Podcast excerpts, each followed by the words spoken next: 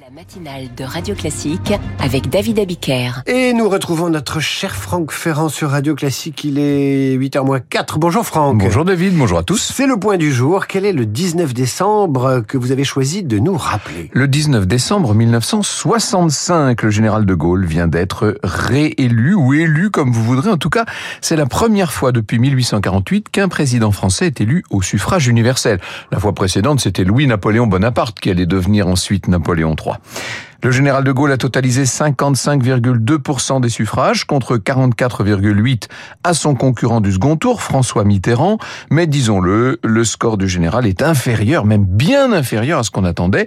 Il est en balotage, vous vous rappelez l'expression. Alors, on imaginait qu'il serait élu dès le premier tour. Il faut dire qu'il a beaucoup négligé la communication, la campagne, et notamment, il n'a pas fait attention au rôle d'un tout nouveau média, la télévision. Il était plutôt radio, le général de Gaulle. Il avait bien raison.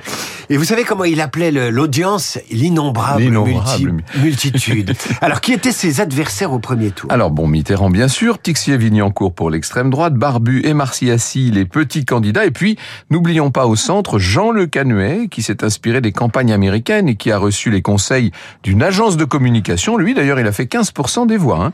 On peut dire qu'il a contribué à mettre le général en difficulté. De Gaulle, vous le savez, ne finira pas ce fameux septennat, puisqu'en 69, il va démissionner après la victoire du non au référendum sur la régionalisation et la réforme du, du Sénat et la participation aussi. Franck, on vous retrouve euh, à 9h. Franck Ferrand parle au français à partir de 9h05 dans Franck Ferrand raconte.